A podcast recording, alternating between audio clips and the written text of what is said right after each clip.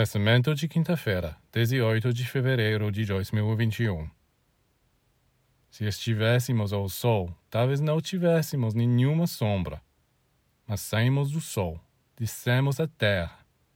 E a terra gira em torno do sol, que às vezes produz escuridão e às vezes luz. Como estamos fora do sol, devemos aceitar esta alternância.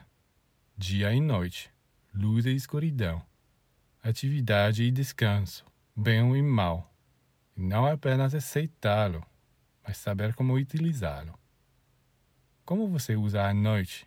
Maravilhosamente, você dorme, não faz nada, e de manhã, ao acordar, você recuperou todas as suas forças. Se livrou de todo o lixo e começou a agir novamente.